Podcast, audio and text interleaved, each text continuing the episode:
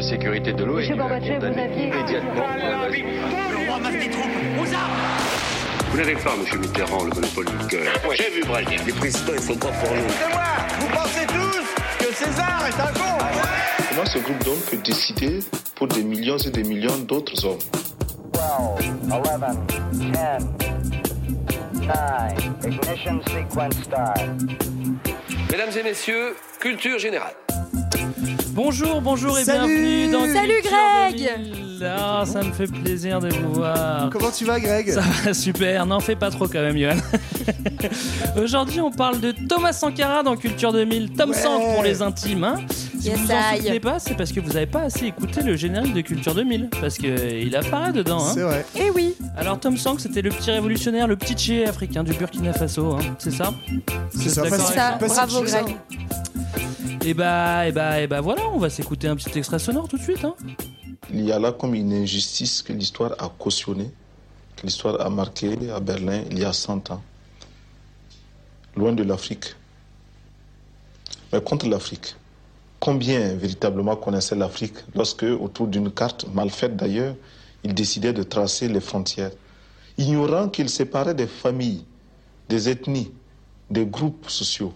Comment ce groupe d'hommes peut décider pour des millions et des millions d'autres hommes qui vivent dans des contrées lointaines, avec leur civilisation, avec aussi le schéma de leur évolution.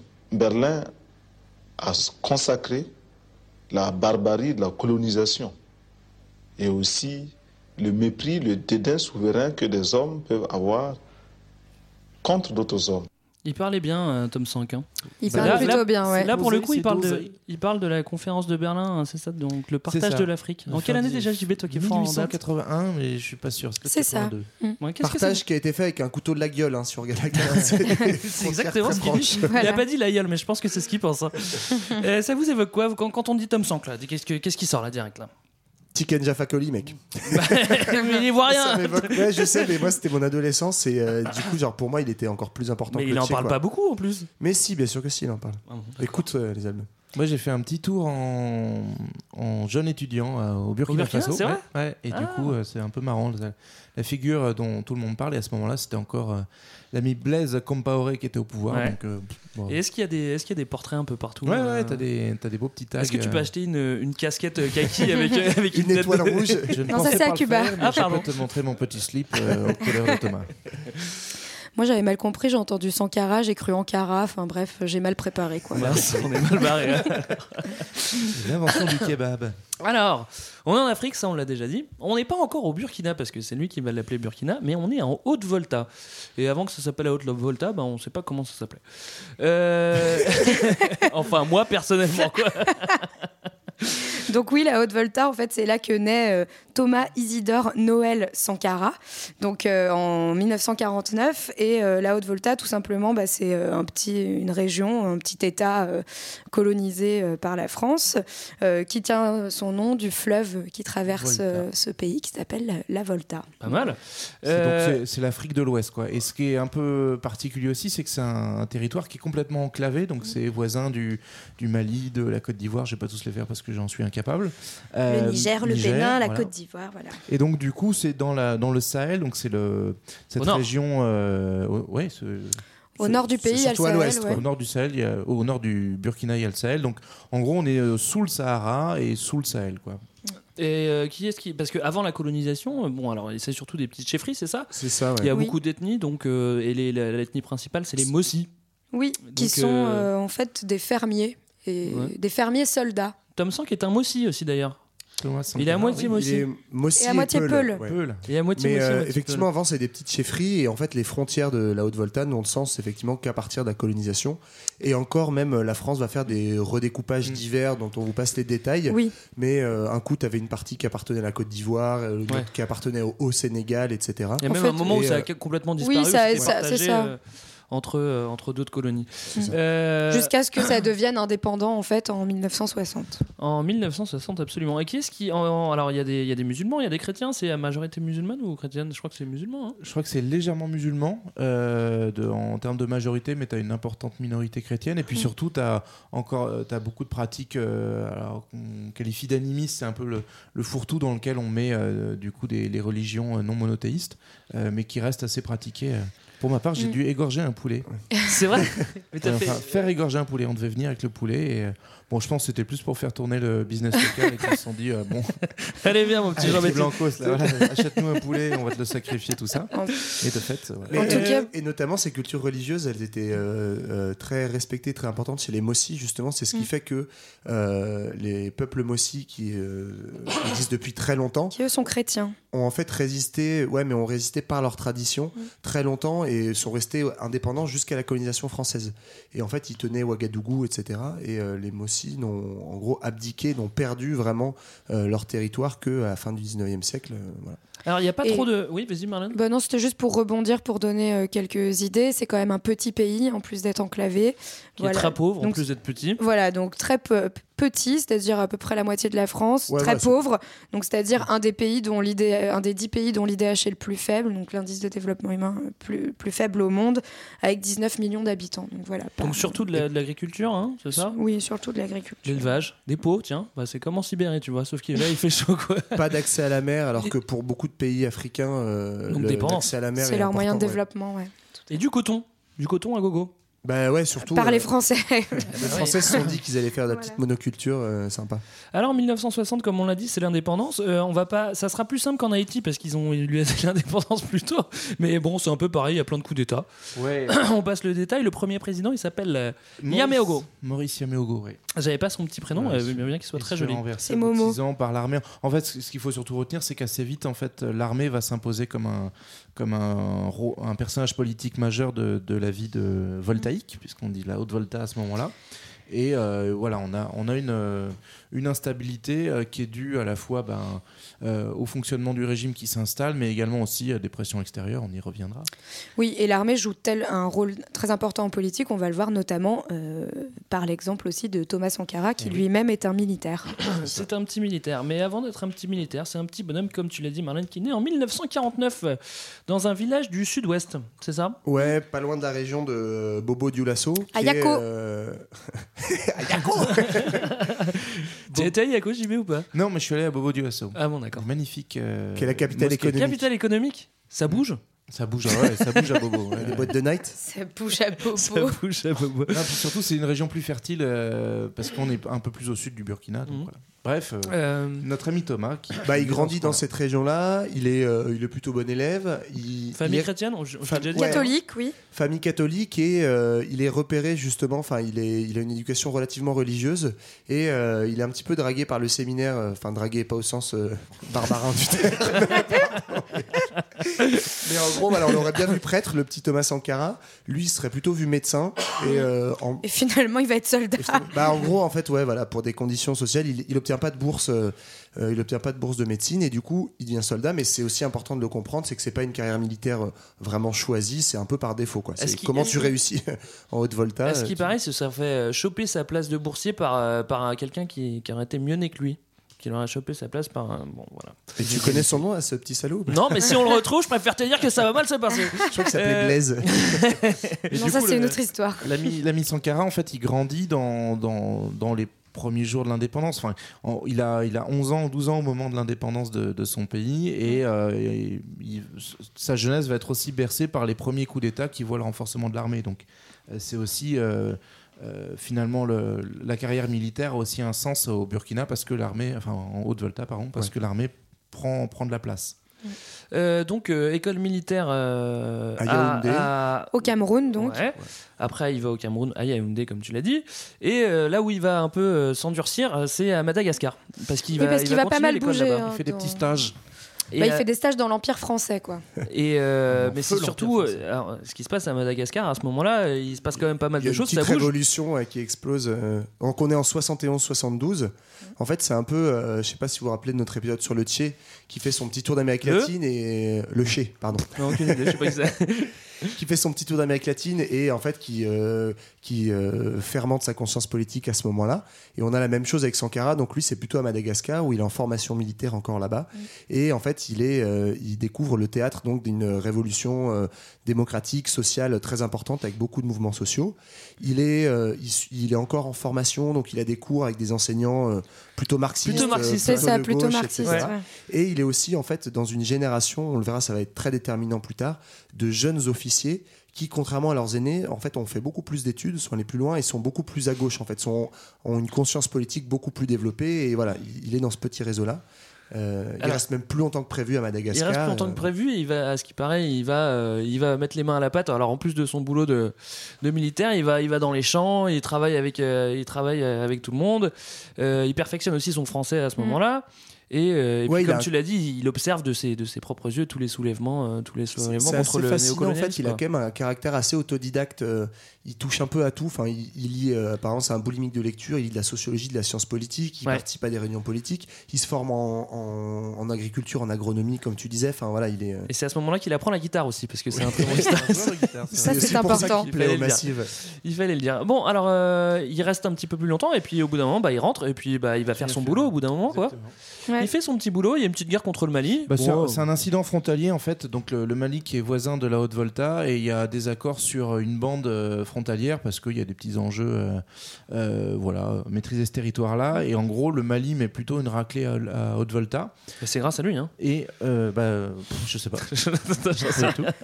Donc en gros c'est plutôt une défaite pour la Haute-Volta, sauf que en fait euh, Sankara va se retrouver à la tête d'une petite unité et il va mener une contre-offensive un peu tout seul dans son coin alors qu'on lui avait rien demandé et il va même réussir à faire une incursion dans le territoire malien. Ouais, Et faire- donc du coup ça fait une espèce de statu quo où ok vous nous avez un peu bouffé chez nous mais on a un peu bouffé chez vous donc tout le monde a gagné personne n'a perdu et ça va euh, être un, un- un premier marchepied pour la, pour la célébrité de, de Thomas Sankara. Il va être un peu présenté comme le héros burkinabé de cette victoire militaire. Alors, brillante. il pourrait s'arrêter là au niveau de la, de la cascade, mais non, il va en France euh, faire un stage euh, chez les paras.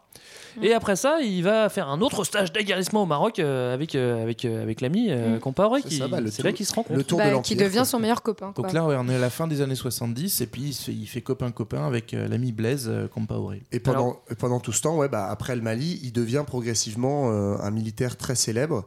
Euh, Il devient même le militaire le plus célèbre de, de Haute-Volta. Et c'est comme ça qu'on lui euh, donne en fait le commandement d'une Ouais. petite garnison à Pau. Euh, donc, Pau, euh, pas euh, dans le sud de la France. Non, c'est pas- Pau, au Burkina Faso, je précise. PO. qui est en gros, je crois, à 200 km grosso modo de Ouagadougou. à Ouais, au l'ouest. sud. Ouais, ouais. Ouais, donc ils font, il monte son petit commando là-bas, il va pouvoir euh, mener l'entraînement de ses hommes avec son copain euh, Blaise Compaoré. Et puis en parallèle, il continue aussi les, les allers-retours vers la France. Je crois notamment que sa compagne elle est étudiante là-bas. Et euh, du coup, ça lui donne l'occasion de fréquenter les, les cercles étudiants, alors euh, à la fois français mais aussi burkinabé. euh, et notamment, c'est là où il va continuer à, à poursuivre sa, sa quête intellectuelle et, euh, et ses lectures euh, qui tournent beaucoup autour du, du marxisme euh, et des alternatives. Et ben justement, euh, Mm. c'est vrai que sa carrière militaire est quand même euh, bien partie et, euh, et, et les, idées, les idées sont là.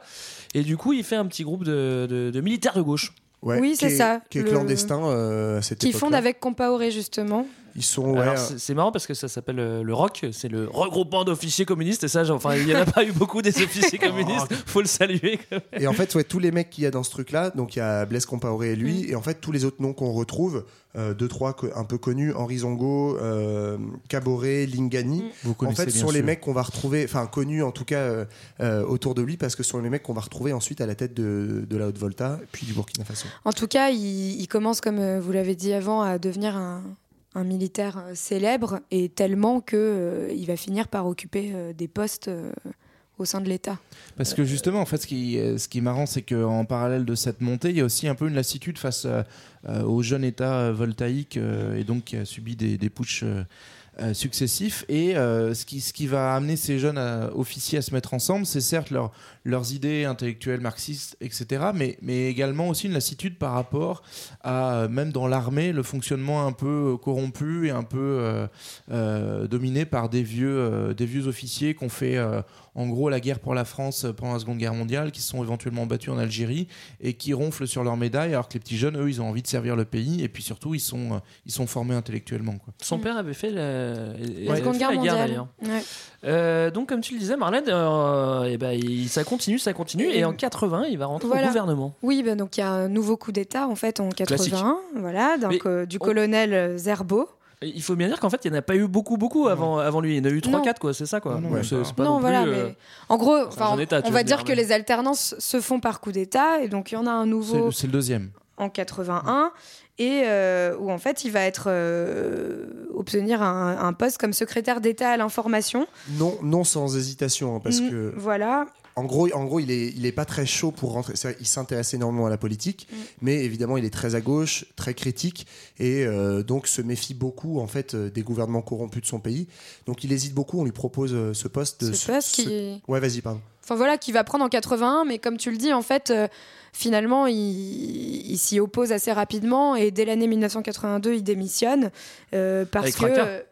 Voilà, parce que en fait, il refuse finalement bah, de contrôler la population euh, et de participer à, enfin, à, à l'oppression Ouais. du Et peuple. puis, quoi, il n'avait voilà. pas un poste majeur non plus. Il était secrétaire d'État à l'information. Mm. C'est-à-dire qu'en gros, il accepte. Il est un peu observateur dans le gouvernement et surtout, en fait, il se démarque tout de suite. On l'a un peu entendu dans son extrait. C'est un très bon orateur. Ouais. Il est déjà très populaire et donc il se met un peu en retrait. Et en fait, il a une liberté de parole totale dans le gouvernement, ce qui déplaît.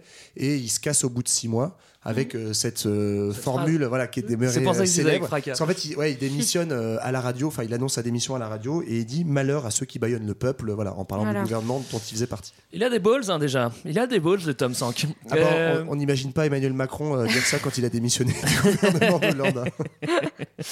Non, mais en tout cas, tout ça. Donc, il va avoir ce premier poste et puis finalement, il va revenir sur la scène euh, politique assez rapidement puisque euh, en novembre 82, il y a un autre coup d'État qui ah, bah, porte ça faisait longtemps. cette fois-ci au pouvoir un, C'est mi- le premier, un, un médecin militaire qui s'appelle euh, Ouedraogo, voilà, et euh, qui euh, va prendre Sankara comme premier ministre. Et là, c'est quand même. euh, Enfin, c'est pas la, c'est pas la même limonade comme on dit. Tu vois, il y avait un petit ministère de l'information, il y reste trois mois, et là, boum, premier, premier Voilà. ministre direct. En fait, ce qu'il faut comprendre, c'est que tous ces actes-là, cette espèce d'indépendance, ça va contribuer à renforcer encore sa popularité. Donc, il est déjà connu depuis son épisode au Mali, là. Et euh, globalement, il- le fait d'être arrivé au premier gouvernement en 80-81, bah, ça renforce. Le fait qu'il démissionne euh, au nom de, de principes euh, éthiques et de dénoncer le président précédent, bah, ça en fait une star. Et donc, en fait, il est un peu incontournable. Donc, il n'est pas associé au coup d'État à l'origine de 82, là, euh, avec Ouedraogo. Mais il est, en fait, Ouedraogo est plus ou moins contraint de l'appeler parce qu'il est tellement populaire que on a, on a besoin de sa présence. pas au d'accord. Yann? Non, c'est enfin, pas, c'est pas que je suis pas d'accord, mais c'est que en fait, euh, il y a aussi euh, globalement ces coups d'État en fait mettent la barre de plus en plus à gauche. C'est-à-dire que c'est pas des coups d'é- des coups d'État militaires euh, entre guillemets de droite. C'est en fait t'as des mouvements euh, sociaux assez importants, t'as des grosses grèves notamment en 81, et en fait ils sont euh, c'est mili- des militaires, mais ils sont soutenus par les forces civiles de gauche, en gros les partis de gauche euh, dits progressistes, etc. Et euh, en fait, euh, autour de Ouedraogo, en fait, on commence à voir tous ces petits généraux, ces jeunes généraux euh, du rock et, et- et les amis de, de Sankara. Donc lui, comme tu dis, il participe pas directement au coup d'État, mais en fait, c'est globalement Ouedraogo, c'est il est très proche idéologiquement de lui. Et en fait, c'est des gens, en gros, ils ont envie de dégager le précédent. Personne veut vraiment prendre la tête euh, du pouvoir. Ouedraogo, je crois d'ailleurs, il est élu en fait. euh, Ouais. Genre, ils sont un petit conseil, il est élu un peu malgré lui, quoi. C'est genre, Oui, c'est c'est- qui va, bon, t'es sûr, ok, j'y vais. Et effectivement, en fait, le- la vraie figure de pro du gouvernement, c'est Sankara, qui est, euh, qui est Premier ministre. Et du coup, il ouvre, un, il, il l'ouvre déjà, hein, et euh, il, il balance déjà qu'il veut le redressement euh, économique, lutter contre la corruption, blablabla. Euh, ce qui plaît pas à tout le monde. C'est ça. Non, pas vraiment, et notamment euh, à notre ami euh, Mitterrand. Ah, notre ami Mitterrand. Ouais, c'est Bah, lui, en plus, la- il s'y connaît. Il était quand même Français ministre des à colonies. des- Les Là, Français là, il continuent de, de s'occuper du Burkina tranquillou. Là, il est président et du coup, euh, il y a son conseiller, euh, son conseiller africain Guy qui s'appelle Pen, Guy Guy Pen, Pen, ouais. qui vient faire un petit tour et qui dit bon bah lui il me saoule un peu. Il a l'air euh, vachement trop à gauche pour moi. Euh, nous on est à gauche mais pas, pas autant que ça. En fait, ouais, il faut, il faut peut-être remettre un peu dans le contexte général à ce moment-là. Donc, euh, Mitterrand, qui est élu en 81, euh, c'est malgré tout un homme politique qui a un peu de la bouteille. Comme tu dis, il a été associé dans des gouvernements précédents. Alors, de la bouteille traduisée par de la, de la corruption et, des magouilles. C'est ça. Et sous, euh, sous la 4ème République, bah, il a été mêlé notamment à la, la gestion des colonies. Et puis, il y a cette espèce de, de, de système que met en place la, la France avec ses anciennes colonies, qu'on appelle la France-Afrique, Ouais. qui est en gros comment on maintient des activités économiques et des liens économiques avec nos anciennes euh, colonies, si possible pour euh, en tirer le maximum de bénéfices. Et donc, euh, l'ami euh, l'ami. Sankara, en fait, il, pardon, il, C'est- c'est le- je les confonds. c'est le il porte pas le béret du même côté, mais c'est Sankara. euh, bah, il veut bousculer tout ça et donc forcément ça va ça va créer des vagues. Et puis en plus, euh, Mitterrand il est là au pouvoir depuis euh, un an et demi et euh, on est dans un contexte de guerre froide. Et donc faut aussi que Mitterrand il prouve que malgré tout c'est pas un salaud de communiste et Ouais. qu'il est bien à l'ouest quoi. Ça embête pas Oui, que Paris, ça, ça embête aussi euh, Abidjan parce que Abidjan euh, va avec Paris, justement la France-Afrique, Bah, elle est pareil, bien, ouais. bien- Autre Bah, ça con- com- Autre contexte, euh, Oufouette Boigny, qui est le, le dirigeant de la Côte d'Ivoire, c'est un peu le numéro un africain de, la France, de ce système Number de France-Afrique. Mm. C'est en fait un dirigeant qui est là depuis 1960, depuis l'indépendance, et qui va rester jusqu'en 93. Donc le gars, il a fait quelques mandats. Il est réélu à chaque fois, j'ai vu, tous les Ah oui, 5 mais, ans. euh, c'est- légal. C'est légal. Mais effectivement, euh, voilà, donc c'est un peu le, c'est un peu le bras armé de la France euh, sur place, quoi. Oui, et puis c'est surtout que le discours révolutionnaire que peut porter Sankara commence aussi à l'inquiéter, puisque euh, étant- il, a, il a peur que finalement, euh, face à des conditions euh, socio-économiques qui sont assez similaires à celles de Burkina Faso, euh, il se retrouve euh, bah, éjecté du pouvoir euh, de la même manière. éjecté du pouvoir et en plus euh, même euh, plus, un peu plus que ça parce qu'on le fout en tôle quand même. Ouais, bah ça, on en arrive à la visite de Guy Pen que tu racontais. Oui, c'est ça, ouais. Bah, coup- Guy Pen, enfin, c'est pas, c'est pas Guy Pen directement qui le met en tôle, mais Guy Pen arrive avec des petits cadeaux, genre pour, la, pour, pour le pays, genre des petites aides, et puis bon, ce serait bien que ce gars-là qui est un peu relou, bah, il soit un peu moins relou, comme genre tu pourrais peut-être le mettre dans une tôle. Ouais. Ah oui, d'accord. Donc il va en tôle. C'était Mais ça dure pas très longtemps. C'était ouais, juste euh, petite incise, mais c'était l'époque où quand même on n'était pas hyper discret. Parce qu'en fait, en C'est-à-dire, il gros, arrivait avec des mallettes. il arrive et il fait une annonce publique de- d'une aide de millions de francs à l'époque, euh, aide au développement euh, au Burkina Faso. Ouais. Et dans la, le, le lendemain ou le surlendemain de son départ, hop, euh, Thomas Sankara est, démis- euh, enfin, est viré du gouvernement et est foutu en tôle, euh, comme tu dis. En, en vrai, s'il avait été malin, il aurait attendu deux jours. On, ça- on n'y aurait vu que du feu, quoi. Là, c'est la règle des On trois s'en jours. serait euh, pas douté. Absolument pas. Euh, donc, euh, Oui, ça il dure reste pas, pas très longtemps, longtemps. tu Il reste pas longtemps en tôle. Pourquoi? Non. bah Parce que bah, c'est un cycle. hein, tous les tous les tous les tous les Tous les ans, il y a un petit il y a un petit coup d'état. Ah, c'est Oui, à 80, le- 82 puis 83. le du 4 coup. août 83, on a un nouveau euh, coup d'État. Mais là, c'est un peu différent parce que euh, ce qui change, c'est que pour une fois, c'est son camp qui, qui mène la danse à Sankara. Exactement. Il n'est pas invité après, il est là dès le début de la fête. Alors avant que Thomas euh, arrive au pouvoir, on va écouter Alpha Blondie qui parle de lui.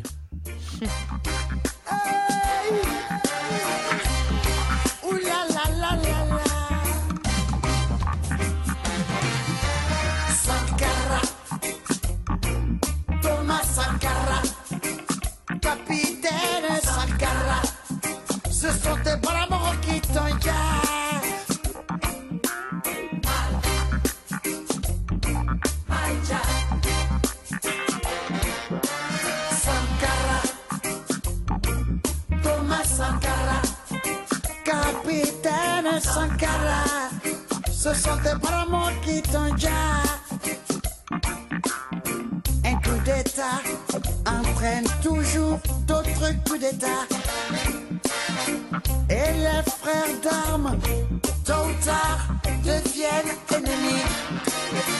Et ça, je vous l'avais déjà dit. Le pouvoir se prend par les urnes et non par les armes. Et non par les armes. Sankara, Thomas Sankara, capitaine Sankara, tes bras morts qui t'engagent.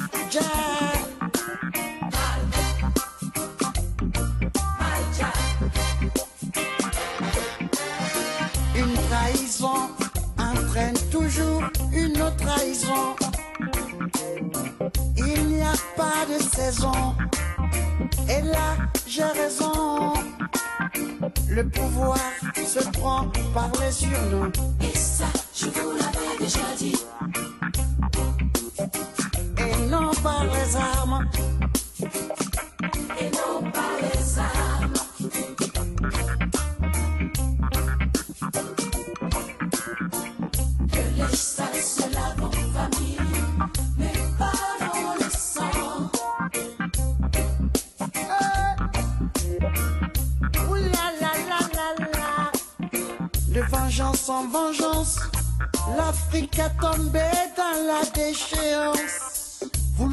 Vouloir venger Sankara, c'est perpétuer la bêtise.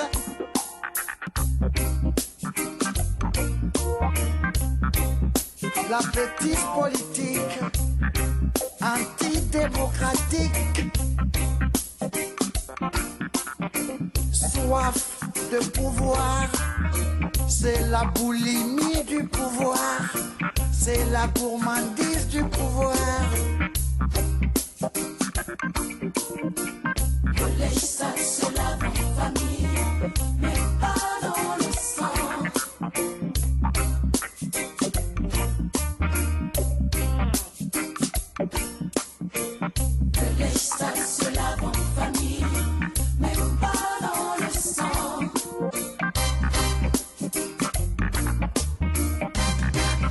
Yeah man, quelle ambiance. Et on pense à tous nos tous les massifs qui nous massifs. écoutent. On n'a pas encore dit le mot massivement, mais. Franchement, on euh, peut pas arrêter Culture 2000 et juste faire un podcast reggae. euh, Massif 2000. Massif 2000. Alors on était à ce petit coup d'état. Ben oui. Encore un Et encore un, mais cette fois-ci, c'est Mais le bon. c'est différent. C'est ça, c'est pas pareil. Euh, pourquoi? Parce qu'en fait, ce- celui qui va mener le coup d'État, donc on rappelle que Thomas Sankara, il a été un peu mis à l'écart, il est en résidence surveillée, mais par contre, son copain Blaise Compaoré, lui, avait pu éviter la zonzon, était allé retrouver ses, euh, son unité d'élite euh, à Pau. Mm. Toujours au Burkina. Oui, toujours. Et, euh, et en fait, c'est avec cette unité d'élite que le 4 août euh, mille- 1983, Mhm. donc on est à la veille de la fête nationale, c'est aussi tout un symbole dans la date qui est choisie, c'est que on est à la, la veille du, de l'anniversaire de l'indépendance de la Haute-Volta.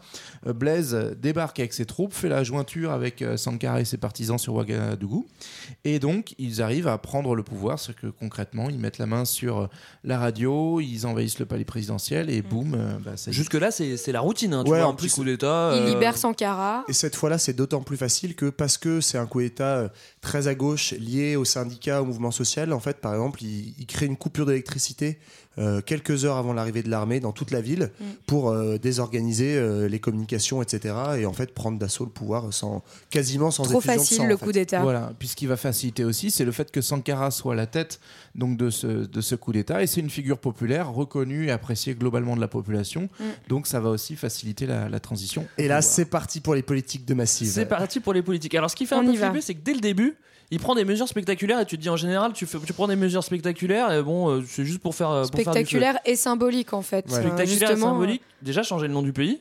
Oui. Ah, mais ça, c'est pas tout de un suite. C'est au bout d'un Ouais. an de la Révolution, il le fait. Ah bah bon, bah je sais plus quoi dire. Mais- Non, On s'arrête là la semaine Bah, prochaine. dans les, parmi les mesures spectaculaire.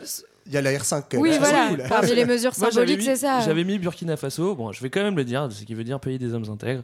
Et, fait- il change le nom. Oui, voilà, il le change. En fait, c'est un an plus tard et c'est en mêlant deux langues. C'est aussi, euh, enfin voilà, rompre avec l'héritage colonial puisqu'il Mm. va utiliser les, les deux langues les plus parlées localement pour euh, créer ce nom de pays Burkina Faso. Parce que oui, il raconte que la Haute-Volta est un nom choisi par les colons et donc euh, il choisit que ce colonial. soit euh, les Burkinabés qui choisissent le nom de leur pays. En, en- en l'occurrence, lui. Bon, bah, c'est plus simple comme ça. En tout cas, euh, sur le coup des R5, c'est qu'il va décider tout simplement que toutes les voitures de fonction euh, des, De des luxe. fonctionnaires euh, de l'État et des voitures de luxe soient remplacées par des R5. Donc, euh, Classe. Bah, voilà. En fait, ouais, le, le- le premier, euh, au-delà de la, de la politique Mais concrète, neuf ou pas? Ça dépend. hein, parce que c'est anciennes il y du a- rallye 4L. Ça peut... bon, c'est un petit, un petit contrat qu'il a avec Renault. Mais... Ceci, déjà, ouais, tu vois qu'il est monté en gamme parce que quand il était ministre, il allait Il était en- à vélo. Il était à vélo et là, il est en R5. Il s'en Et non, euh, je crois il que lui, il a une Peugeot euh, 200 quelque chose en plus. Il est même pas en R5. lui. En tout Ah cas, il achète français. hein. Ah ça. Non, mais en fait, grâce à Guy Pen, il avait ramené des contrats. derrière ça, en fait, euh, toutes ces petites mesures symboliques qu'il fait au départ, euh, son premier grand combat qu'il annonce publiquement, et c'est en ça qu'il est aussi très brillant euh, orateur, c'est en fait de mettre fin à la corruption. Donc c'est pas pour rien qu'il appelle son pays le pays des hommes intègres. Mettre fin à la corruption et voilà vraiment euh, démocratiser le pays, le rendre transparent. Donc euh, bah, le train de vie du gouvernement, arrêter avec les grosses mercos, etc. Quand tu es un des pays les plus pauvres de la planète. Euh, mettre aussi euh, euh, le gouvernement au travail. Donc, c'est-à-dire, en fait, il- il- on disait qu'il était très à gauche, marxiste, mais il s'en- il s'entoure vraiment essentiellement. Il est assez pragmatique de gens qui, en gros, sont efficaces, sont compétents dans leur domaine. Et Et voilà. pas des salopards de marxistes. Je ne voulais pas du tout dire ça. Les glandeurs, c'est ça, c'est bien connu. Non, mais voilà. Et puis il y a plein de choses symboliques du genre euh, euh, des ministres et des hauts fonctionnaires, on les fait travailler le samedi euh, sur des chantiers, euh, on les fait euh, voilà, tenir la pelle et la pioche pour qu'ils Oui, participent ou- à un effort euh, Ou dans national. des champs, etc. Après, il n'est pas non plus spécialement ultra marxiste, il est marxiste un peu par défaut, quoi. C'est. euh, Oui, c'est pas c'est pas un théoricien marxiste. Il se revendique euh, du marxisme, un peu de l'humanisme aussi, euh, forme d'humanisme chrétien. Il Après, est- après c'est aussi une époque, euh, une époque où le Oui. marxisme est vraiment une des idées euh, très, euh, très en vogue de toute façon, et enfin qui, qui, qui a beaucoup plus d'audience par exemple qu'actuellement. Et euh, du coup, il s'inscrit aussi dans ce contexte historique. Alors, en général, quand tu fais une petite révolution, bah, tu te fais, tu te fais un- des petits gardiens de la révolution, un petit truc comme ça pour t'aider. Exactement. Et donc, Ouais, alors Ah, c'est ouais. pas forcément pas la- tout à l'idée fait qu'il a à la base, mais ça, ça peut- ça tourne un peu comme ça en partie dans les faits, mais il crée ce qu'on appelle les, les CDR, donc les conseils de défense euh, de la Révolution. Et Je vois pas trop la différence là. mais- Bah non, en Greg. fait, c'est des cellules de base. C'est-à-dire que c'est pas, c'est pas une unité euh, d'élite de l'armée euh, qui, est, qui est formée pour euh, bien protéger le président ou sa doctrine, mais c'est plutôt de dire euh, on a une jeunesse euh, burkinabé qui est enthousiaste vis-à-vis de ce coup d'État et euh, qui euh, surtout euh, attend concrètement euh, le changement. Et euh, par ailleurs, Sankara, il est dans une optique de rendre le pouvoir au peuple et donc notamment de mettre en place une démocratie directe. Et ça, ça va passer par ces espèces de conseils de quartier, donc qu'on appelle les CDR, et qui vont être du coup les lieux où vont se rassembler les gens pour prendre des décisions pour leur quartier, pour leur communauté. Sauf que assez vite, en fait, c'est aussi dans ces CDR là que bah, on va avoir euh, des espèces de milices qui vont se former et euh, où là, effectivement, tu peux Mais, avoir des, ouais, des- mais- C'est exactement comme à Cuba, quoi. Mais sauf, non, sauf que pas- les mêmes, quoi. non, en fait, la grosse différence quand même, c'est que t'as pas du tout le même contrôle hiérarchique. C'est-à-dire que vraiment, à l'origine, comme disait JB, c'est une tentative, alors paradoxale parce qu'il continue de maintenir un appareil d'État, mais une tentative de vraiment démocratie locale, euh, si ce n'est direct. En fait, t'as un Conseil national de la Révolution, qui est genre le gouvernement, qui euh, impulse les grandes lignes politiques et elles sont mises en œuvre concrètement par ces CDR. Mais si tu veux, t'as pas de euh, gens nommés par le pouvoir central qui viennent contrôler qu'on fasse bien le pouvoir. C'est en fait, a- Non, les puis- exactions vont presque venir de l'inverse, c'est-à-dire du fait qu'il y a une grande autonomie et du coup, tu as des CDR qui font très bien le boulot, qui sont très démocratiques et d'autres, on en profite pour faire des règlements de compte. oui, et puis à l'inverse, euh, par exemple de Cuba, euh, c'est pas des personnes qui, a- qui sont inscrites dans un parti, Ouais, comme, voilà. C'est en ça que c'est pas contrôlé, c'est pas quoi. du tout de la même manière. Et, et- et en fait, c'est l'idée vraiment de, oui, de faire participer le peuple euh, au- à la mise en œuvre euh, des grandes euh, réformes et notamment en particulier de la lutte contre la corruption à une échelle locale. Alors, euh, il s'en- il s'engage aussi euh, contre la peine de mort d'une certaine façon, parce que quand il fait les, les- les- les tribunaux, bah, il décide de pas, de pas buter tout le monde. Ouais, ça, c'est plutôt sympa. Il, il lance un- dans, dans cette veine-là de, de transparence un- tout un mouvement qu'on de- on appelle ça les TPR, donc c'est les tribunaux populaires de la Révolution, qui vont notamment juger les anciens dirigeants, euh, hommes politiques, hauts fonctionnaires euh, accusés de corruption. Et il va mettre comme principe pas de, pas de condamnation, pas de mise à mort euh, publique, euh, de, enfin de mise à mort quoi, pardon. Mais, euh, mais par contre, de c'est des, oui. c'est des euh, procès qui sont euh, transparents, donc retransmis à la radio, etc. Et qui permettent, voilà, de, en gros, euh, nettoyer l'ancienne clique politique. Et-. Pardon, et aussi toujours dans cette optique de transparence, il va euh, faire une déclaration publique de tous ses biens aussi euh, Donc, la assez R5, rapidement.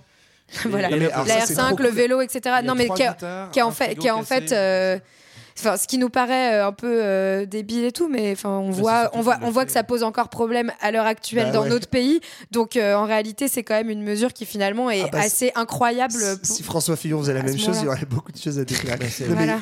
Dommage que tu pas euh, trouvé cet extrait, Greg, parce qu'il est assez incroyable, justement, où il, il annonce ses biens publics, sans déconner, c'est ce que j'ai Ah, je l'ai pas vu, non. Eh ben, en gros, c'est donc voilà, euh, j'avoue, en fait, j'ai deux télévisions parce que en fait, j'aime bien la télé, donc j'en ai une dans ma chambre. J'ai un frigo, enfin, il le fait avec un peu d'ironie, Hmm. mais euh, voilà, il rend transparent absolument euh, tous ses biens, quoi.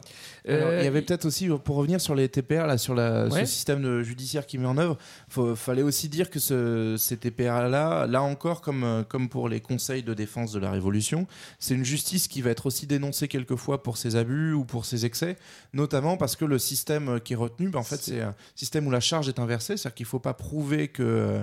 Enfin, c'est pas l'accusation qui doit prouver que tu es coupable, mais c'est la, la personne accusée qui doit prouver qu'elle est innocente. Et par ailleurs, euh, il n'y a pas de système d'avocat non plus. Donc en gros, tu es, dans l'idée de rendre des comptes directement. Et donc la, radicalité de cette justice, elle, se justifiait pour Sankara par le fait que ben, face aux spoliations euh, et à la corruption qui avait été commise, il fallait vraiment cette radicalité-là. Donc après, ça n'a pas non plus tourné à- au goulag ou, euh, pour revenir sur la Sibérie ou, euh, ou aux exécutions massives, puisque de fait, il n'y avait pas de peine de mort. Euh, Non, mais puis on, on est sait que ça, ça a pu être servi quelquefois Ouais. pour des petits règlements de compte. Mais il y a eu cette inversion de la charge de la preuve, mais c'est vrai que ça euh, n'a pas été trop scandaleux parce que c'est resté aussi sur quand même essentiellement juger les anciens dirigeants et euh, on n'a pas fait, euh, on n'a pas Ouais. profité pour euh, juger la moitié de la population pour vérifier qu'ils étaient bien révolutionnaires ou non quoi. Et d'ailleurs, Euh, c'est le premier président qui avait été jugé et qui a été acquitté. Alors qu'il Dans- était dans l'histoire du monde Non, non, non. euh, au Burkina, le premier, euh, on ne l'a pas évoqué, mais c'est euh, Lamine Yamio, Aza ouais. qui, euh, qui est passé devant ce tribunal-là et qui finalement a été acquitté. Alors, il veut quand même aussi, euh, et ça c'est assez marrant euh, quand, quand- quand on connaît un petit peu euh, l'histoire africaine, c'est qu'il veut un peu saquer l'influence des chefs de tribu. C'est-à-dire qu'il veut, il veut essayer de faire passer l'État avant tout, quoi. Tu vois, donc c'est euh, et ça, ça, paraît difficile en fait, quoi, parce que c'est sûr que dans un village, euh, tu Bah- vois, mettre l'État comme ça d'un coup, euh, bon. Bah, en fait, il, il dénonce les chefs de tribu en disant qu'ils exercent encore des, des droits qu'il appelle des droits féodaux sur euh, certains des, des paysans. Et donc, euh, en fait, que, que ces chefs exerceraient une domination qui est euh, complètement inégale et qui maintenant se- ne se justifie plus. Et du coup, il va s'opposer à ces chefs, ce qui finalement euh, va être. Enfin, Ouais, mais c'est- ça qui est assez intéressant. c'est assez ambivalent. Ouais, mais- Parce, qu'en fait, il va à la fois, de cette manière, euh, bah, avoir derrière lui pas mal euh, de la population qui trouve que bah, justement c'est une véritable mesure révolutionnaire, qui rompt avec une tradition qui se justifie plus, et à la fois s'aliéner aussi une partie de la population qui euh, estime que ce sont des, des chefs qu'il faut Ouais. encore respecter. Mais après, moi, ce que je trouve intéressant sur le fond, c'est que justement, ça prouve aussi que c'est pas juste un démagogue qui est là pour, Bien sûr, ouais. Pour euh, aller dans le sens du poil.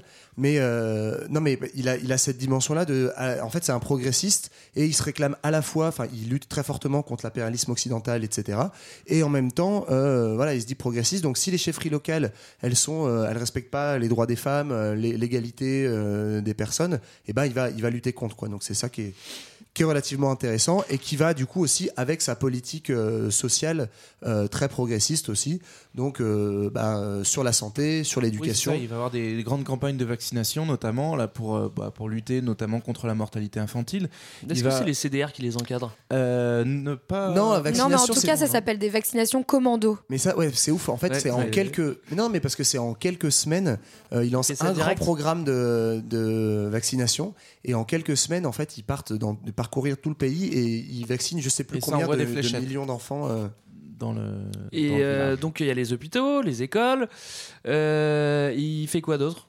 Bah, Il y a aussi euh, l'alphabétisation, euh, on, on l'a évoqué, notamment pour les adultes aussi, pas uniquement à destination des enfants et la scolarisation élargie, mais il va aussi proposer en fait à toute une partie de la population qui n'a pas eu accès à l'alphabétisation de pouvoir euh, bah, apprendre à lire et à écrire et donc euh, aussi à gagner là encore en, en indépendance finalement euh, et en, capital intellectuel. Ce qu'on n'a pas dit euh, par rapport à ça, c'est qu'on disait que c'est un des pays les plus pauvres, mais euh, en termes de, juste quelques chiffres, justement par rapport à ça, au moment où Sankara est au pouvoir, l'espérance de vie, elle est de 40 ans à peine, et euh, le taux d'alphabétisation, d'analphabétisme, pardon, il monte jusqu'à 98% C'est énorme. dans tout le pays, donc 98%, et Mm. ce- 16% seulement de la population est scolarisée, des jeunes sont scolarisés. Mm. Mm. Donc en fait, c'est en gros l'énorme chantier, et d'ailleurs il le dit, voilà, c'est le développement social, euh, euh, l'élévation euh, sociale et culturelle du pays. Donc euh, vacciner partout pour euh, le niveau de santé. Donc on a dit il vaccine, il fabrique des hôpitaux, il forme Ouais. aussi des, des centres de soins. Il n'y a pas les moyens de construire des hôpitaux partout forcément, mais on fait des, Mm. des maisons de santé partout en désignant des responsables. C'est assez marrant d'ailleurs parce que c'est assez artisanal en fait. Il n'y a pas de médecins partout. Donc on va former dans chaque, euh, chaque village, on va désigner un responsable de soins qu'on va former en quelques jours sur euh, voilà, les soins de base, les médicaments de base, euh, voilà, pour euh, donc diffuser la médecine partout, les écoles. Il y a vraiment voilà, cette idée qu'il faut tirer par le haut avant tout par euh, l'éducation et la santé. Et puis euh, les logements, il y a un grand euh, programme de construction Ouais. de logements. Et puis euh, et en 85, ça c'est une mesure un peu spectaculaire aussi, c'est qu'il euh, il décrète euh, la gratuité des loyers pendant toute l'année. Quoi, tu Ouais, vois. alors moi au début j'étais impressionné par ce truc là. En fait, c'est hyper ambivalent parce qu'il y a un, un- un gros truc de son programme qui d'ailleurs va le rendre peu populaire. Non, en fait, c'est euh, l'effort, ce qu'il appelle l'effort public Ah, d'investissement. c'est genre tu fais pas payer ton, ton frère. Non, en fait, euh, contrairement à ce qu'on pourrait imaginer, en fait, c'est pas du tout un État qui est hyper dépensier, ce que fait Sankara. Euh, en fait, euh, bizarrement, il va être très bien vu du FMI, parce qu'en gros, sur les budgets de fonctionnement, il est hyper rigoureux. C'est en mode, euh, voilà, c'est, euh, on diminue au maximum les budgets de fonctionnement pour en fait privilégier l'investissement. Ouais. Et du coup, en fait, il va pas mal élever d'impôts et notamment, euh, en gros, il va prélever euh, des impôts de 8 à 12 euh, nouveaux d'impôts sur le revenu, qui seront les EPI, donc euh, efforts euh, publics d'investissement. Et en gros, pour faire passer cette mesure, il dit voilà, je vous augmente euh, les impôts de 8 à 12% sur votre revenu, et en échange, les, mais c'est plutôt intéressant, quoi, les loyers sont gratuits. Et en fait, cet argent-là va uniquement de l'investissement, c'est pas pour les frais de fonctionnement, mais c'est pour euh, construire des infrastructures, des hôpitaux, des routes, euh, des puits. Euh, parce que voilà sur la politique sociale on ne l'a pas dit aussi mais l'enjeu de l'eau est hyper important Ouais, ouais, ouais. c'est une sûr. région qui est très aride donc euh, c'est euh, construire des réserves d'eau pour euh, potabiliser etc Euh, Qu'est-ce qu'il fait d'autre euh, Dans, dans cette logique-là, alors sur, sur la veine sociale, il y a aussi euh, du coup le, le renforcement du droit des femmes et notamment Mm. il va se battre pour l'égalité dans la scolarité, dans les études, dans l'accès au métier. En fait, euh, pour, euh, pour que les femmes burkinabées aient, aient les mêmes droits et les mêmes capacités. euh, Enfin voilà, il tient un discours féministe euh, dès, dès son arrivée au pouvoir et notamment là encore, ça va pas mal bousculer bah, le, le fonctionnement traditionnel où, où euh, la femme avait beaucoup moins accès euh, à l'éducation notamment. Il expliquait que le- ça arrivait souvent que les jeunes filles tombent enceintes pendant leur scolarité. Ouais. et dès qu'elles Ouais. tombaient enceintes, bah boum, c'est élimination quoi. Non, et puis dans la même veine, il va aussi justement interdire l'excision, interdire la polygamie, encore une fois, pour réclamer des droits. L'interdit, en tout cas, il la condamne. ouais Euh, l'excision est interdite. L'excision, oui, Ouais. mais la polygamie. Je suis pas Bah, moi, c'est- euh, ah, bah, je sais pas, bon, c'est ça, que, ça c'est un peu ce qu'on disait sur les chefferies, c'est quand même fou. Moi, ça, c'était un aspect que je connaissais pas du tout de sa politique, euh, la, la dimension féministe. En fait, ça va vraiment à contre-courant euh, de, Mais oui, de- de- de- de de- la plupart des idées. Et il fait un truc, alors c'est symbolique, mais moi j'ai trouvé ça génial. En gros, il crée le jour du marché. Je sais pas si vous avez vu ce truc-là. Où en fait, alors je sais plus, je crois que c'est une fois par, une fois par an. Ah, je crois Ouais. que c'était Ouais. par mois. En gros, il interdit l'accès euh, du marché aux femmes.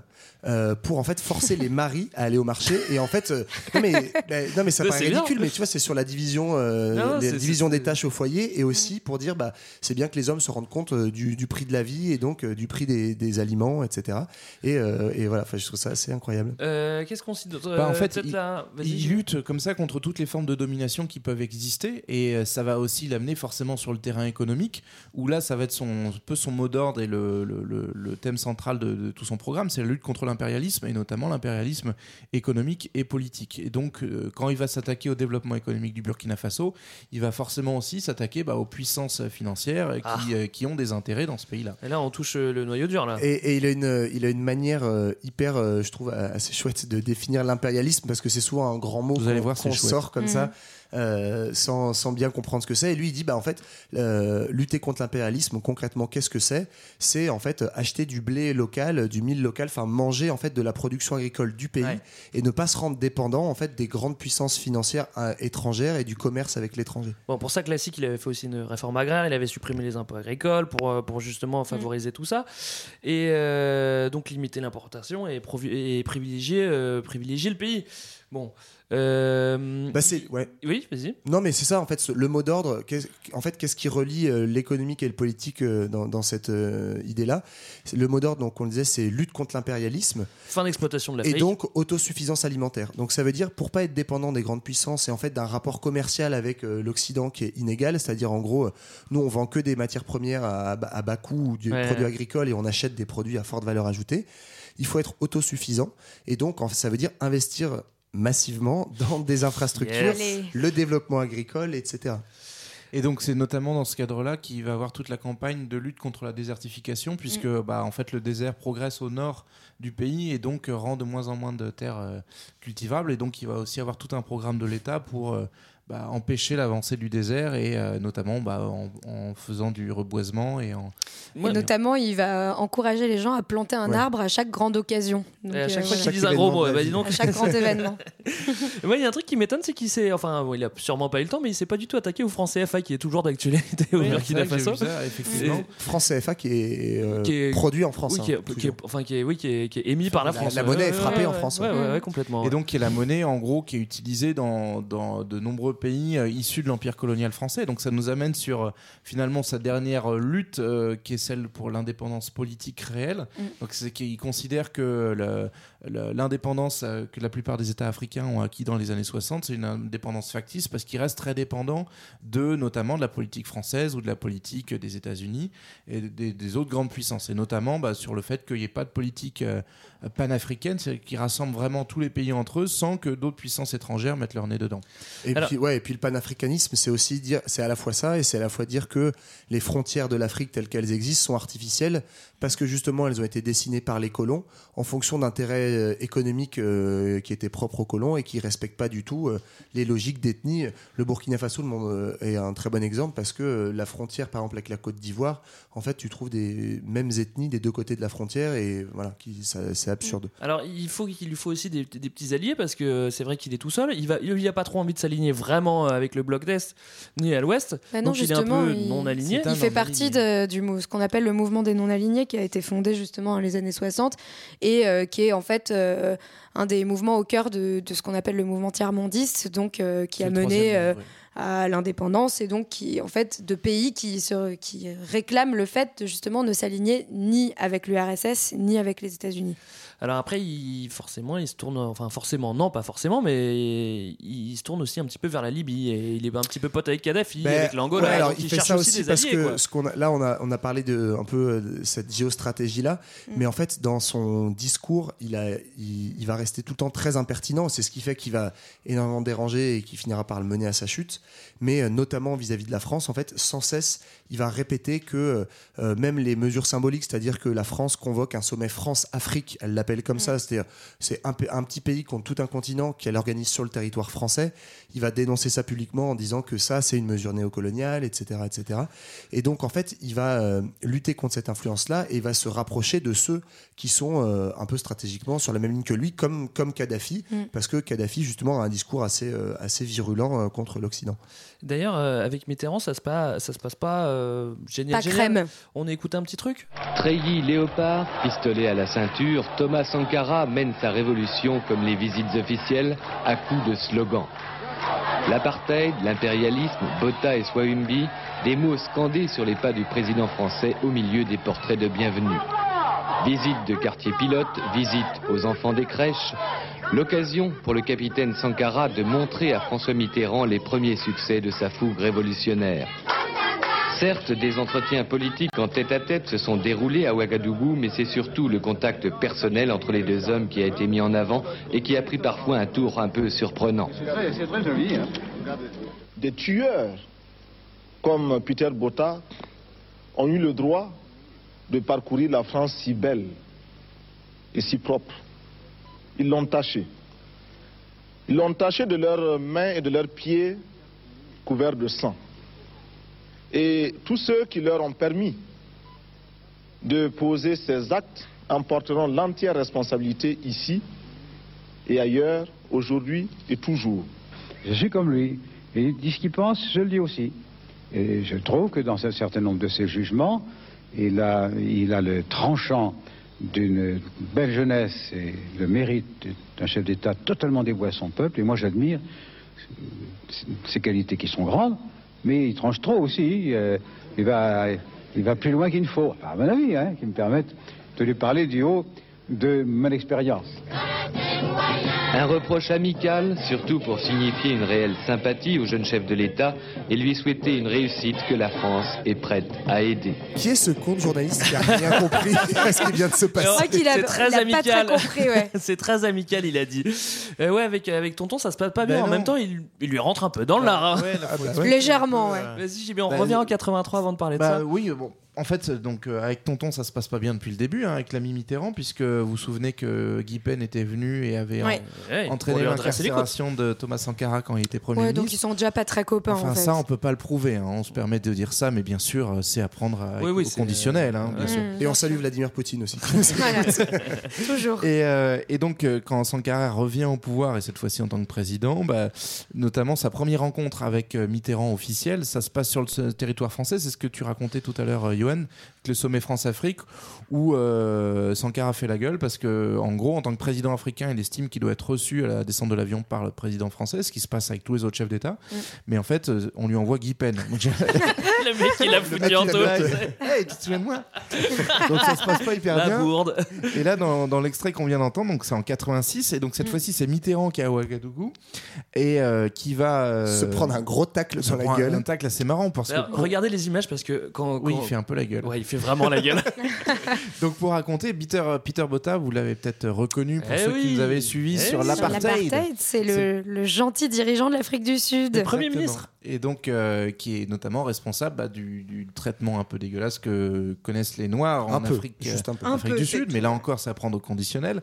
Et donc, euh, en gros, ben, euh, Sankara euh, critique très très ouvertement Mitterrand pour avoir euh, permis à- aux Sud-Africains euh, officiels de venir euh, en France. Quoi. Et en toute amitié, il lui répond du haut de son expérience. son expérience. Mitterrand doit faire un- un tu vas sauter, mec.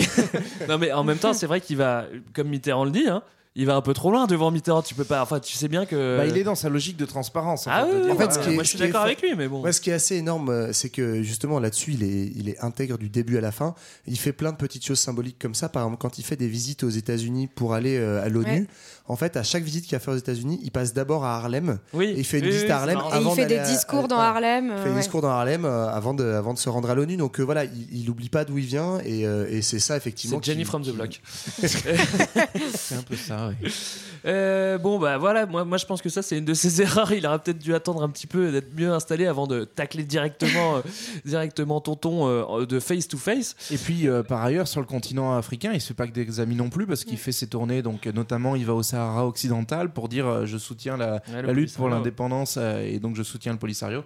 euh, donc contre le royaume du Maroc, il va soutenir tout, euh, en gros tous les mecs qui, qui luttent pour leur indépendance et euh, du coup il va se faire beaucoup de, de- Beaucoup Mais, d'ennemis chez mais, les gros. euh, ouais, mais en fait, euh, le- malheureusement, il va aussi euh, commencer à s'en faire à l'intérieur même de son pays, puisque euh, on peut citer par exemple euh, l'exemple du- d'une politique euh, qu'il a nommée euh, celle du déguerpissage, euh, qu'il a menée dans les années, que- enfin, au Ah, moment où il était au du, du pouvoir. dégagement, mais Moi je connaissais Bah, euh, bah, j'ai vu du déguerpissage où en tout cas, en gros, il a, euh, c'était euh, où il a demandé aux, en fait, aux gens, aux, aux boys, en gros, des blancs, quoi, des Français qui vivaient encore à, à Ouagadougou, euh, de quitter leur logement pour en fait ne plus vivre dans leur, en gros, leur mini cabane à côté des grandes demeures euh, des blancs, pour partir dans les périphéries. Sauf que pour ça, euh, il leur a donné aucune aide et en fait, on a eu un genre d'exode aux périphéries de la ville, un peu forcé par cette mesure, qui a été extrêmement mal vécue par une frange extrêmement finalement pauvre et, Ouais. popula- et populaire de la population et, et du coup euh, qui lui a fait quelques ennemis. C'est pour ça qu'on n'avait pas le même mot, c'est parce que moi je crois que c'était ça dont tu parlais, le- la politique de dégagement. En fait, il va, euh, vu qu'il y a une réputation de corruption très forte chez les fonctionnaires, il va dégager un certain nombre de fonctionnaires et c'est aussi ce qui va le rendre impopulaire en interne en partie euh, parce qu'il va virer du coup des enseignants notamment. Et en fait, les syndicats, euh, on 2600, pas trop dit, mais sont, sont très puissants au Burkina Faso et notamment chez les fonctionnaires. Euh, lui va les dénoncer en partie comme des syndicats euh, petits bourgeois, un peu corporatistes, qui défendent justement une forme de bureaucratie. Donc il se dit un peu anti-bureaucrate en faisant ça. Mm. Mais il va se mettre à dos une partie malgré tout du mouvement social. Et en fait, il va faire preuve un peu d'autoritarisme. Il y a des dirigeants syndicaux qui vont être poursuivis, qui vont être emprisonnés, etc. Donc il y a une petite contestation en interne qui va naître, euh, liée au CDR dont on parlait tout à l'heure, dont certains, pas tous, mais certains sont victimes d'exactions. voilà. Abusent. Et donc, en gros, ben, petite euh, aussi, voilà. Et en fait, on- au niveau des dates, il arrive au pouvoir en 83, il va rester 4 ans. Euh, et donc, on arrive au bout de 2-3 ans, forcément, certaines mesures symboliques s'essoufflent un petit peu en interne, et puis en externe, il y a cette énorme pression Mm. euh, de la France, des pays occidentaux, de la Côte d'Ivoire à côté, qui voit d'un très mauvais œil euh, ce petit agitateur euh, qui va de partout. Et donc, euh, bah, ça va finir par, euh, par chauffer de plus en plus En sec boudin. pour ses fesses, quoi. Ah, ça chauffe, ça chauffe. Ouais, c'est Euh, d'ailleurs bah- son, son ennemi ivoirien, Oufouette Boigny, donc on a déjà parlé de ce, ce président-là, euh, proche de, la France, euh, qui apparemment va essayer de se rapprocher d'un proche de, de Thomas Sankara, qui s'appelle Blaise Compaoré. Et, euh, et notamment, bah, Blaise Compaoré va faire beaucoup d'allers-retours vers la Côte d'Ivoire parce que bah, il va tomber in love euh, d'une femme là-bas. Et en fait, Ouais. euh, La bah, femme qui se trouvait être la cousine de Oufouette Boigny. Voilà, Ouais, ça c'est un hasard, c'est une coïncidence. on se connaît là-bas, tu sais. Et, euh, et donc, par conséquent, en fait, euh, on suppose euh, que, que Compaoré a été. Suppose, euh, hein. Oui, voilà, on peut pas le Non, prouver. nous, on n'affirme rien. hein. Euh, que euh, Ouf- euh, Oufouette a, a un peu euh, mis la main sur, euh, sur l'ami Blaise Compaoré et donc va le pousser à, à trahir euh, En gros- Thomas Sankara. Ouais, Bah. En gros, on ne sait pas exactement. Donc, euh, Thomas Sankara, euh, 87, euh, se fait assassiner. Mm. Euh, donc, euh, un- Ouais. Non, t'as t'as envie de raconter ce petit. euh, ce petit Non, non, parce qu'on sait pas trop. Il s'est pris, une rafale de En fait, mitraillette voilà, avec ses collaborateurs plusieurs- quand il était en C'est un réunion. coup d'État, mais cette fois très violent, c'est-à-dire euh, un petit commando qui arrive et qui exécute Thomas Sankara et ses Et ses- collaborateurs. et ses collaborateurs. Et en fait, on ne sait pas exactement, précisément, en gros, qui est derrière la gâchette, mais euh, en fait, ça suit plusieurs mois. En fait, euh, d'intenses, euh, un, un complot progressif, mais vraiment au sens propre du terme, qui progresse. Donc, il y a d'abord toute une campagne de diffamation qui bizarrement Oui, oui. vient de Côte d'Ivoire. Donc, en fait, on imprime Là des milliers- impriment les tracts, ouais. on imprime Mm. des milliers de tracts en Côte d'Ivoire qu'on diffuse de partout dans le pays pour euh, faire une campagne de diffamation, en gros sur lui, y compris sur euh, des, des histoires euh, absurdes sur sa vie personnelle, dire que c'est un autocrate, etc., etc. Et puis. euh, oui. Contrôler la presse quand même en plus. Hein. On n'avait pas dit ça, mais bon, euh, c'est vrai aussi. Oui, bah, Il y a la façon de Sankara qui cette va campagne par ouais. la, la, la campagne de En gros, on va un peu monter en épingle en fait l'opposition progressive entre lui et Blaise Compaoré. On va créer des rumeurs de, de, de complot et de menaces de, de coup d'État d'un côté comme de l'autre. On va dire à Compaoré attention, Sankara va te tuer, et de l'autre côté l'inverse. Et en fait, euh, voilà, on ne sait pas exactement qui est derrière tout ça, mais en fait, il avait tellement d'ennemis et tellement d'intérêts convergents que globalement entre la France, la Côte d'Ivoire et Kadhafi du côté de la Libye, euh, il y a, y a Sans un petit triumvirat bien content de son départ. Ce qui se passe en France, Mais aussi, bien c'est sûr, que- on n'a rien prouvé. Ce qui se passe en France aussi, c'est que c'est la cohabitation. T'as Chirac qui est Premier ministre et que Chirac ramène dans ses bagages le monsieur Afrique euh, de De. Gaulle Oui. et qui s'appelle Jacques Faucard. Et lui, il a réactivé tous ses réseaux. Et bon, avec Oufouette, il devait être à mon avis pote. Et bon, il n'avait pas créé une meilleure conjoncture pour lui. Bah, lui, pour dire en quelques mots, c'est le Guy Pen version plus plus avec beaucoup Oui, de galons. parce que quoi. Guy Pen, il est cool par rapport à Jacques Faucard. Hein. Jacques Faucard, c'est vraiment le mec qui est lié à toutes les affaires de corruption liées aux diamants, au trafic d'armes, etc. Euh, Et, Ça va pas euh, et bah ouais, Alors bah, juste peut-être euh, un indice sur, euh, sur qui peut être mêlé à tout ça, c'est que à la mort de, de Thomas Sankara, donc déjà dans un premier temps, il est autopsié par un médecin militaire qui déclare que sa mort est naturelle. Ouais, mais ça c'est probable. hein. Ouais, Franchement, te prendre des balles sous les aisselles, ça peut arriver naturellement. Bah oui, Euh, bien sûr. tu C'est naturel de mourir des balles. Une fois que tu, une fois que tu t'es pris une balle, tu meurs naturellement Et d'une balle. le- hein, c'est vrai. hein. Et c'est le numéro 2 du gouvernement qui va prendre le pouvoir. Il Qui s'agit de est-ce? Blaise Compaoré. Alors, Et qui- il va y rester un certain temps, Alors c'est là qu'il faut quand même le saluer, c'est que avant lui, tout le- il y avait eu beaucoup de coups d'État, ils se faisaient tous Et puis sauter, là, il y en a compris plus. Sankara. Et là, 27 ans sans coup d'État. Bah alors là, chapeau, hein. putain. Eh, là, Bravo, c'est une belle Blaise. performance. le hein. Voilà. Blaiseau, comme on l'appelle. Et en plus, ouais, du coup, on a, on a réouvert seulement. Il y a eu, je crois, une dénonciation officielle de l'ONU seulement dans les années 2010 Oui, ouais. euh, pour dire que, en fait, c'était pas normal, effectivement, qu'il n'y ait jamais eu. En gros, il, est- c'est toujours a jamais déclaré. eu d'enquête, en, En fait, c'est toujours déclaré non coupable. Je ne suis pas responsable de l'assassinat de Sankara, mais en fait, il a jamais lancé d'enquête pour trouver les responsables. Enfin, et puis il est arrivé au pouvoir deux jours Mais après. attends, donc il est charrette, il euh, n'a pas le temps. Mais euh, moi, il faut, il faut m'éclairer quelque chose parce que là, pendant ces 27 ans, moi, je vois qu'il était pote de Sankara, qu'il était communiste et tout. Du coup, il a fait des bonnes choses pour le pays ou pas? Bah, il, a, il a globalement détricoté euh, l'héritage euh, sankariste, hein, et notamment, genre, je sais plus comment il appelle sa politique, mais dès qu'il revient au pouvoir, c'est euh, c'est euh, par retour en arrière. rectification, politique de La Ah, ça veut tout dire. Il fait la rectification. Ça veut Donc, tout en dire. gros, euh, Sankara s'est un peu emporté, donc on va remettre les choses dans l'ordre. Globalement, en fait, il va mener une politique euh, bien plus rangée, notamment euh, qui va faire plus plaisir à son voisin ivoirien, qui va faire plus plaisir aux À son intérêts papa français. français, ouais, c'est ça. Et, euh, et donc ça explique aussi la longévité de, de l'ami Blaiseau. Ça va être bien. En tout cas, le, le Thomas, il avait quand même apporté un grand coup de- d'air frais sur, sur le continent. Il avait donné beaucoup d'espoir à tous ces petits jeunes et puis ça s'était un petit peu développé au- au-delà des frontières euh, Ouais, et burkinabés. Bah, ça, c'est ça ça, donnait c'est quand beaucoup même, d'espoir. euh, c'est quand même, c'est aussi pour ça qu'il dérangeait autant, y compris en Afrique, en dehors des réseaux français. ouais, ils avaient peur. C'est qu'en fait, il était très populaire dans toute la jeunesse euh, un peu progressiste euh, africaine et qu'on avait peur qu'il y ait plein de petits Thomas Sankara qui poussent partout, quoi. Et encore aujourd'hui, c'est pas non plus euh, peut-être à la mesure de Che Guevara, mais ça reste voilà une figure, euh, une icône vraiment, euh, peut-être plus d'ailleurs après son assassinat que, que avant. Et alors, qu'est-ce qui reste euh, justement euh, après, euh, après les 27 ans de. Bah, il, reste, il reste l'icône, il reste une enquête. qui Des casquettes des casquettes, des t-shirts et et des- et des fresques. Non, dans, dans, dans le- la population burkinabé, ça reste une référence. Notamment, ben, on évoquait euh, notre ami euh, Blaise Compaoré qui restait 27 ans au pouvoir, mais il est il n'est pas, il n'a pas quitté le pouvoir de son plein gré puisqu'il s'est fait chasser par une, par une révolution en fait. Par un coup de balai. Le mouvement du balai C'est ça, du Mouvement balai. du Donc, balai. C'est-à-dire tu dégages, mais ça s'est fait du coup vraiment un mouvement populaire euh, de- d'opposition à un changement de la constitution. Et, euh, et notamment dans ce mouvement-là, on fait beaucoup référence à la figure de Sankara. C'est un pour peu- son Oui, et d'ailleurs- à, la, suite de son dégagement à lui, en fait, il y a un mandat d'arrêt international qui a été émis quand même contre Blaise Compaoré pour enfin, dans cette affaire de Ouais. l'assassinat de Sankara. Et pour l'instant, il est tranquillou en Côte d'Ivoire, où il a été naturalisé et où en fait il est protégé et pas extradé. Et il boit des petits cocktails. Tranquillou. Voilà, c'était euh, l'histoire de, de Thomas Sankara. On espère que ça vous a plu. Et allez chercher un petit peu euh, de votre côté aussi. Et pourquoi pas commencer une révolution de votre côté aussi. Euh, appelez Johan, il sera ravi de ravi d'y participer avec vous. Et en parlant de révolution, dans deux semaines. D'ailleurs, c'est ce que j'allais dire. On- Dans deux semaines, on va parler de- des origines de la chrétienté. Accrochez-vous. Et en attendant, on écoute un Ivoirien. Ah oui, il est pas, il est pas burkinabé, mais c'est Tiken. C'est un massive. Eh oui, c'est un massif. Allez, Allez, big up à tous. salut les massives. Ciao. Les étudiants sont divisés, la société est divisée, même nos mères au marché sont divisées. Oh Lord, mon pays va mal,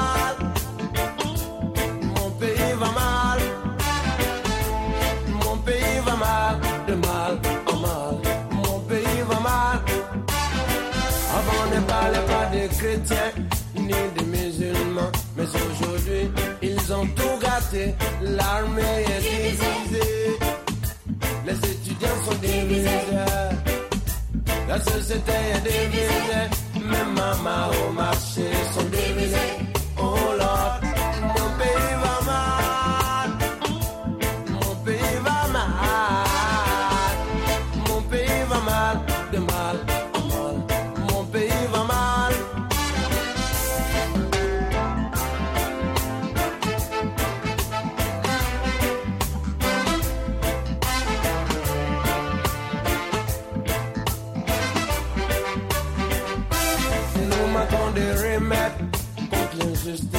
le tribalisme, la xénophobie.